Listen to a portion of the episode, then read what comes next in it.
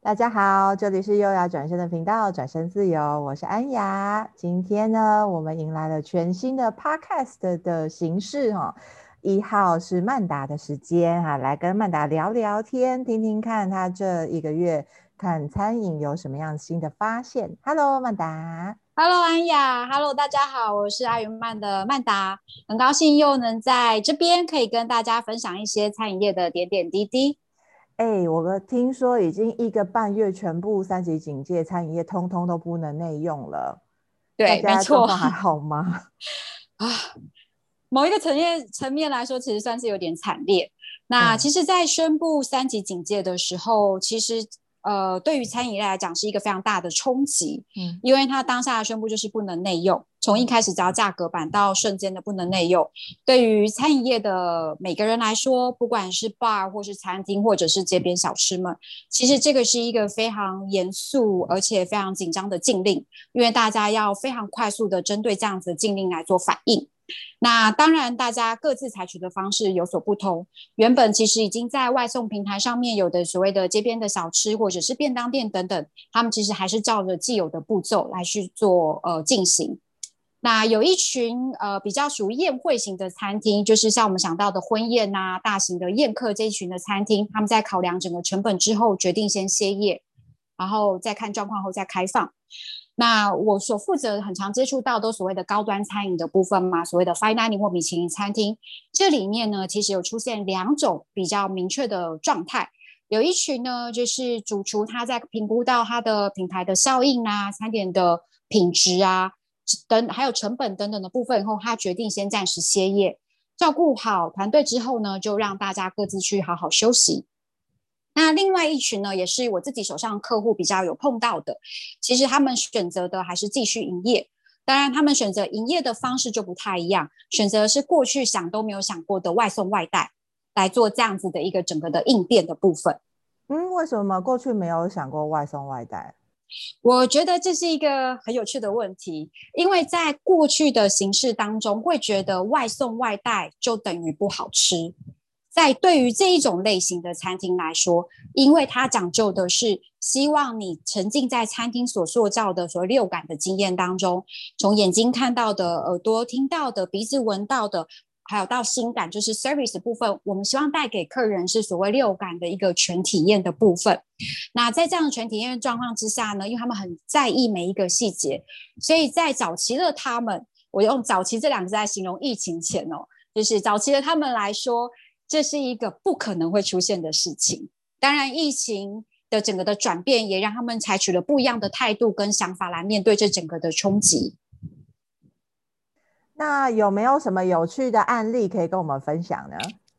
我自己手上的 case 当中，我分享两个我觉得真的很精彩的。那呃。我觉得他这两个的分享，它背后有个异曲同工之妙。当然，异曲同工之妙的部分，我待会再跟你们分享。那我手上其中一个呢，因为他自己本身是 chef owner，他擅长的是直火料理。那他带给呃一般消费大众就是一个玩的感觉，因为他的名字里面有个 play 这个字眼，所以他其实也常会有这种比较新的 idea 的出发，有一个玩性的一个出现。所以呢，在这一次的疫情当中，他在评估完之后，他采取的是一个不一样的方式，他采取的是呃做不同类型的快闪，做联手。比如说，在疫情开始之后，他就打给他在台东的朋友，就是哎，我们来玩一个呃联手快闪呃套餐的部分。所以这个台中的很有名的这个餐厅呢，就把它的原物料送到了台北的我手上这一位客户的餐厅当中，由客户呃去做呃后制的料理，然后出了套餐给客人。所以这个带给客人一个很有趣，完全想想象不到说哦，原来我在这里可以吃到台北和台东联手的一个套餐，所以引起了非常大的话题性。对对对对，你的意思是说台东的 Fine Dining 餐厅出了半成品给台北的餐厅？哦，这个是一个很重要的厘清，感谢你提醒。我是台东这个是非常有名的快闪的 burger 店，它其实是 burger，然后它也很擅长 slow cook，就是慢炖型的猪肉的部分。它在台东呢，自己也叫自己是快闪，因为它常常就是三不五时出现，所以 even 我们真的到了台东，还不一定有机会吃到它的料理，因为 老板本身是一个很随性的人，但他随性，他的料理其实很精致，他用的是原住民的味道去做了一个所谓西方料理的一个呈现，所以呢，他用这个想法。跟台北的我手上的这一位顽童的客户去进行这样子联手的玩的一个概念，去创造一个完全想象不到的套餐的模式。因为台北的客户给予别人的是一种比较 fine dining、比较精致的直火料理的部分，居然可以跟一个台东想象不到的一个快闪去做这样子的一个四手的部分，然后让宅在家的我们，其实在在家里面的餐桌上还可以来到吃到一些来自于不同城市的味道。我觉得这个是。呃，第一个我想分享给大家的，在他面对到这样子疫情当中的时候，他用一个创意的方式去做联手，还是维持了自己既有餐点的一个品质，可是他又增加了一些丰富度跟趣味性，让来点餐的客人会觉得说，哦，有一点不一样的东西，然后更愿意去尝试，也有机会尝试到新的品牌，或者是对他们来讲是一个呃很远的台东很远的一个一个品牌这样子。因为尤其我们都没有办法出门的时候，还可以吃到台东的东西，其实还蛮厉害的。对，我有时候就讲说，这是餐桌上的旅行，就是岛内旅行这样子。那因为那家店其实也很难碰得到，所以我觉得这个是一个很聪明的玩法。那他选择是这样子一个联名快闪的部分，但是他后续还有其他的部分。那第二个我想要分享的这个是米其林二星的餐厅，那它不同于别的地方，因为它过去米其林二星我们想象到就是哇很好的环境，然后很精致、很细致的服务，它把这个精神呢放在了它所谓的副牌当中，因为它原本呢其实就要发展它自己的副牌，那因为因缘际会在这样子一个呃环境的呃助力之下，它就干脆在线上开展了它自己所谓的副牌的一个运作。那这个副牌跟它本身的品牌当中不太一样的地方是，产品本身就是餐点本身的品牌跟诉求其实是比较完全不同的。如果原本的母品牌是所谓的 fine dining 很精致的，只要讲到这个牌子都有特定的一个印象出现的时候，副牌所带给大家是所谓的 comfort food，就是舒心料理。那概念也非常简单，就是希望大家在运用宅在家这个时间，好好的坐下来跟家人。好好的吃一顿饭，吃很舒服的料理，很开心的料理，就这么的简单。所以呢，他将这个料理，我们那时候开玩笑说在线上开幕，所以这个牌子、这个料理呢，就这样在线上就推出了。这个是曾经想也没有想过的问题，因为回到刚刚说的，对他来讲，原本这个牌子是要开在实体的店面，但也没有料到说，哇，在这样子的一个环境的一个助攻之下，就干脆在线上开启了这样的服务，呃，跟这样子的提供。而同时间呢，他把他原本在 fine dining 当中，我们刚刚聊到了在服务上的那个精致跟细致度，灌注在这个品牌当中，什么意思呢？因为他只提供外带自取的部分，所以当他跟呃客人确定好要来取订单时间，他中间会开始半小时前会开始追踪客人抵达到哪里了，希望这个餐点在客人抵达的时候。是刚刚好的温度，他们甚至有计算了，比如说有烤鸡，他会去计算说盖子盖上后焖多久的时间，温度还可以维持到多少，他们会做这样很精密的一个计算，希望客人把这样的餐点带回到家中桌上的时候，还是一样的很好吃，运用这样子一个服务上的细节去延展它这个牌子所带给大家的一个精神跟要求，这也是我两个手上非常有趣、比较不太一样的 case 分享给大家这样子。听到后面满满的细节，还有什么科学温度计算，真的是很了不起耶！对，就是这也是我在这一次当中，在他们身上学习到非常多，跟看到很多不一样的部分，在细节当中的一个坚持。虽然环境中的冲击确实是有，但是他们对于细节上的一个坚持、跟运作、跟转化。他把在原本既有模式当中的坚持和他们的一个要求，跟他们的专业和他们创意转化到另外一个方式，一样去演讲跟呈现，是在这一个疫情当中，我看到非常不太一样的地方，也是很值得我们学习的一个地方。这样，嗯，那说到底啊，这样子两个呃精彩的案例啊，他们到底有没有赚钱啊？哇，我很喜欢这一题。因为呢，如果他们没有赚钱，我就会很麻烦呐、啊，这样子。但是我我我我必须要先讲一下赚钱这个在这边的定义。严格来说，比起原有他们的营业模式赚的钱其实是少的，甚至可能只是打过成本的部分。但是为什么他们选择继续做这件事情呢？我刚刚有聊到他们有异曲同工之妙嘛。异曲同工之妙的第一点呢，其实是他们去思考的员工的生计。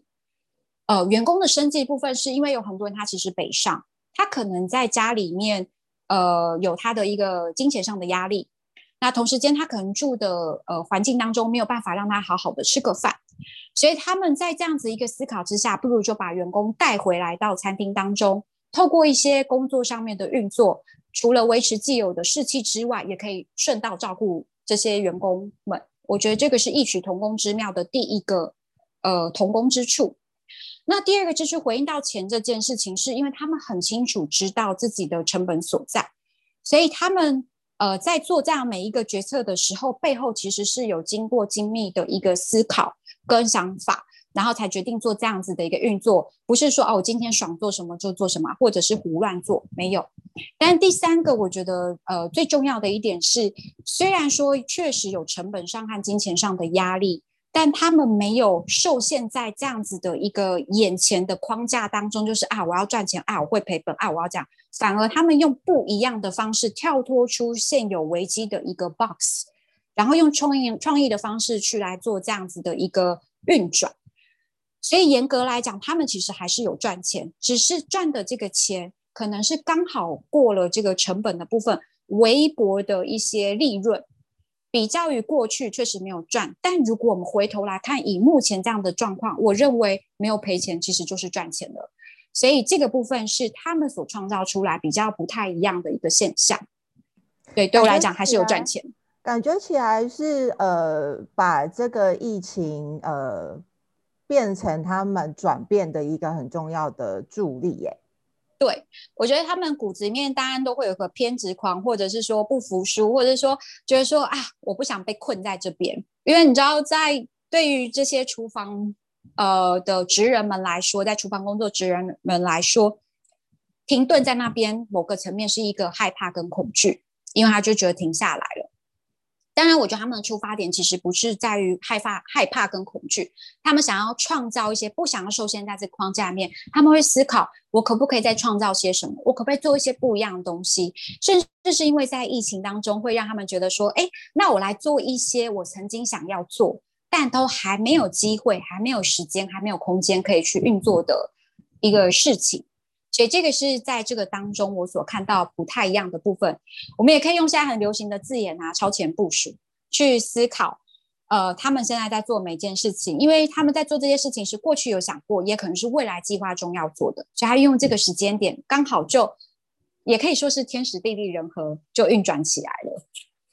这个天时地利人和呢，对、嗯、第一时间会让人家措手不及，但是还是真的有人把呃这样子的危机变成转机，吼，是还蛮厉害的。嗯，嗯对，就顺势而为，这个是我觉得看到他们很不一样的一个部分，运用手上的资源跟自己所有的一个智慧和创造力，去呃规划出一个不一样的呃空间跟模式出来，我觉得是一个。很真的很蛮值得去参考跟学习的部分，嗯，也很期待，就是大家解封了之后呢，嗯、可以同时体验他们内用，然后还有外带的呃这个完全不一样的风景。嗯，没错，因为这个是蛮值得去感受一下的，也希望他们可以继续前进，这是很重要的一个点。嗯，